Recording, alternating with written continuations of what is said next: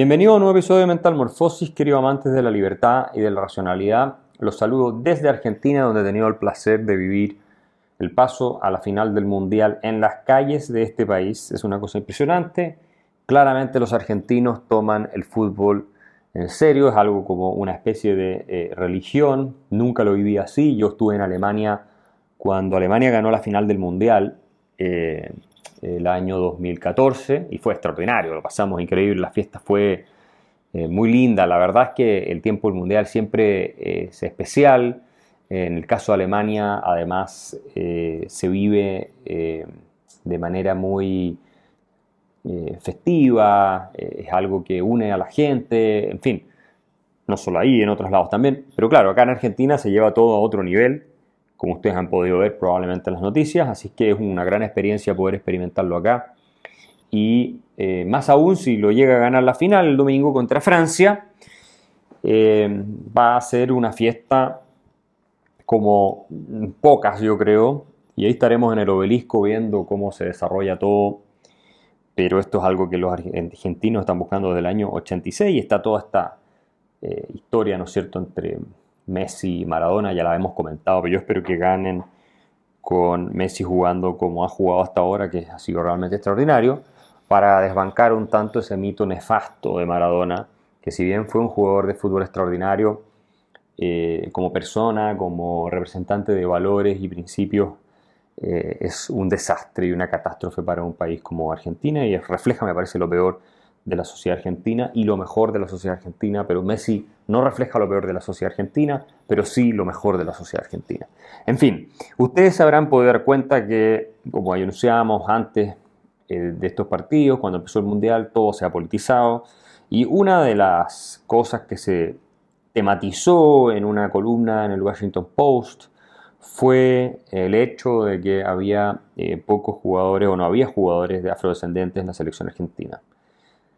A ver, ¿qué es lo que nos dice esto? Primero, este artículo fue escrito por una académica de una universidad en Estados Unidos, lo que da cuenta una vez más, como hemos hablado varias veces aquí en Mental Fossil, del estado de corrupción intelectual de las universidades norteamericanas. ¿Por qué eh, una profesora, que en realidad es académica asociada de una universidad en Texas, decide mandar esto al Washington Post? Bueno, porque el fascismo identitario cuando hablo de fascismo no lo digo por descalificar, es porque es una especie de fascismo, ¿no? Es una doctrina colectivista eh, cuya esencia pasa por exaltar la identidad grupal y tribal por sobre la individual, y en este caso además haciendo de la raza, es decir, en eso se parece más al nazismo, el asunto eh, determinante eh, tanto en la discusión pública, en el proceso reflexivo como en la deliberación democrática si es que se permite deliberación democrática, y en la configuración institucional. Entonces viene siendo una especie de fascismo eh, racial o, si ustedes quieren, una versión eh, del nazismo que inspiró a los alemanes, solo que con menos eh, orgánica, obviamente, y con menos desarrollo intelectual, si uno quiere. pero está ahí presente, y eso es lo primero que podemos concluir a partir de que el Washington Post decida publicar una columna con un tema que no es tema, porque es realmente absurdo. En segundo lugar, eh, nos damos cuenta de que los medios están podridos, porque que una empresa seria, entre comillas, porque ya no lo es como el Washington Post, donde yo también he publicado, decida tomar esto eh, y dedicarle espacio, nos habla de que acá hay una élite que atraviesa no solo la universidad, sino también los medios de comunicación y el mundo corporativo, obsesionada con esta nueva corriente totalitaria racista eh, y que, que está obsesionada con la raza. ¿Y qué es lo que se llama la woke culture, culture, la cultura de la cancelación? Y así sucesivamente. Lo tercero es que vivimos en la era de mayor estupidez probablemente en la historia humana. Yo no creo que hayamos experimentado épocas de un nivel de idiotez como el que estamos eh, viendo todos los días hoy. Sí ha habido eras de mayor desquiciamiento, si uno quiere, eh, y eso puede ser hasta peor. Pero de este nivel de idiotez, de falta de sentido común, no creo recordar en mis lecturas de historia. Eh, es evidente que la razón por la cual no hay jugadores afrodescendientes en la selección argentina no es ni por ninguna forma de racismo ni nada de eso, porque no hay ningún jugador negro de raza negra que sea lo suficientemente bueno como para estar en la selección argentina. Y si lo hubiera, estaría en la selección argentina. Ahora, ¿por qué esto es un tema? Porque estamos experimentando, y da cuenta de, eso, eh, que discutamos estos asuntos, una regresión hacia el tribalismo en que los ideales modernos de Estado de Derecho, de que el individuo es el principio rector del orden social, están desapareciendo. La meritocracia también es un ideal eh, que implica igualdad ante la ley, igualdad ante las normas y que está desintegrándose y con ella la sanidad de las instituciones eh, más importantes de Occidente. ¿Y por qué está desintegrándose? Porque nadie se hace la pregunta en estos círculos, ¿no? como el de esta académica que escribe el eh, artículo ese, que fue tan comentado, de, bueno, ok, no hay jugadores afrodescendientes, que debería ser irrelevante en todo caso, pero si no los hay, es porque no cumplen con los méritos para estar en la selección argentina. ¿Mm? Es decir, la idea de que el talento es lo que deberá primar, no el color de piel.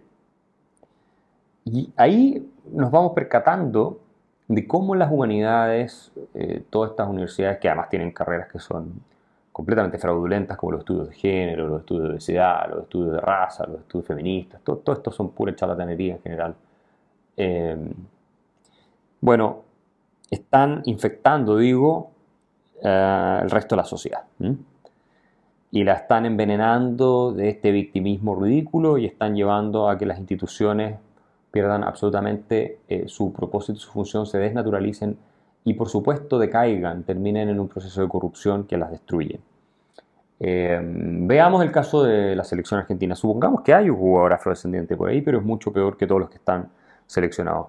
Y por razones de eh, que han sido históricamente oprimidos, son discriminados, o cualquiera de esas, decidiéramos ponerlo en la selección, y entonces se juega peor como un todo para cumplir como un, objetivo político, que es el que haya un jugador negro en la selección argentina, que no tiene ningún sentido si es que no es el mejor jugador para la posición en la que lo van a poner.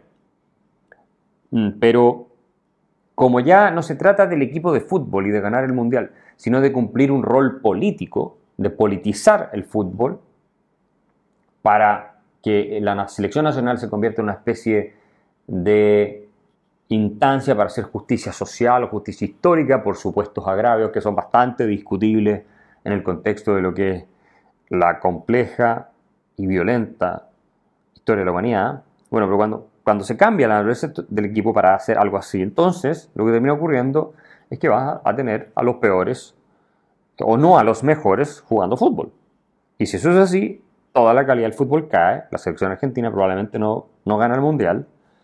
Eh, o le cueste mucho más y, en el caso más eh, sistemático de aplicarse esto, no lo pueda ganar nunca más. O bien lo hacen todos los equipos, con lo cual eh, la calidad del fútbol cae en todos los equipos, ¿no? Y los espectadores sufren las consecuencias. Lo mismo pasa con las universidades, cuando empiezan a poner por cuota a personas por su raza, su género, pero todas tienen que pensar igual. ¿eh? ahí no hay diversidad, de ideas no se permite. Tienen todos que pensar exactamente lo mismo, pero pueden tener distintos órganos genitales, pueden tener eh, distinta pigmentación de piel, pero el resto tiene que ser idéntico, tienen que pensar lo mismo. Y eso lo llaman diversidad. Bueno, las universidades dejan de perseguir la verdad, de cumplir su rol reflexivo, crítico.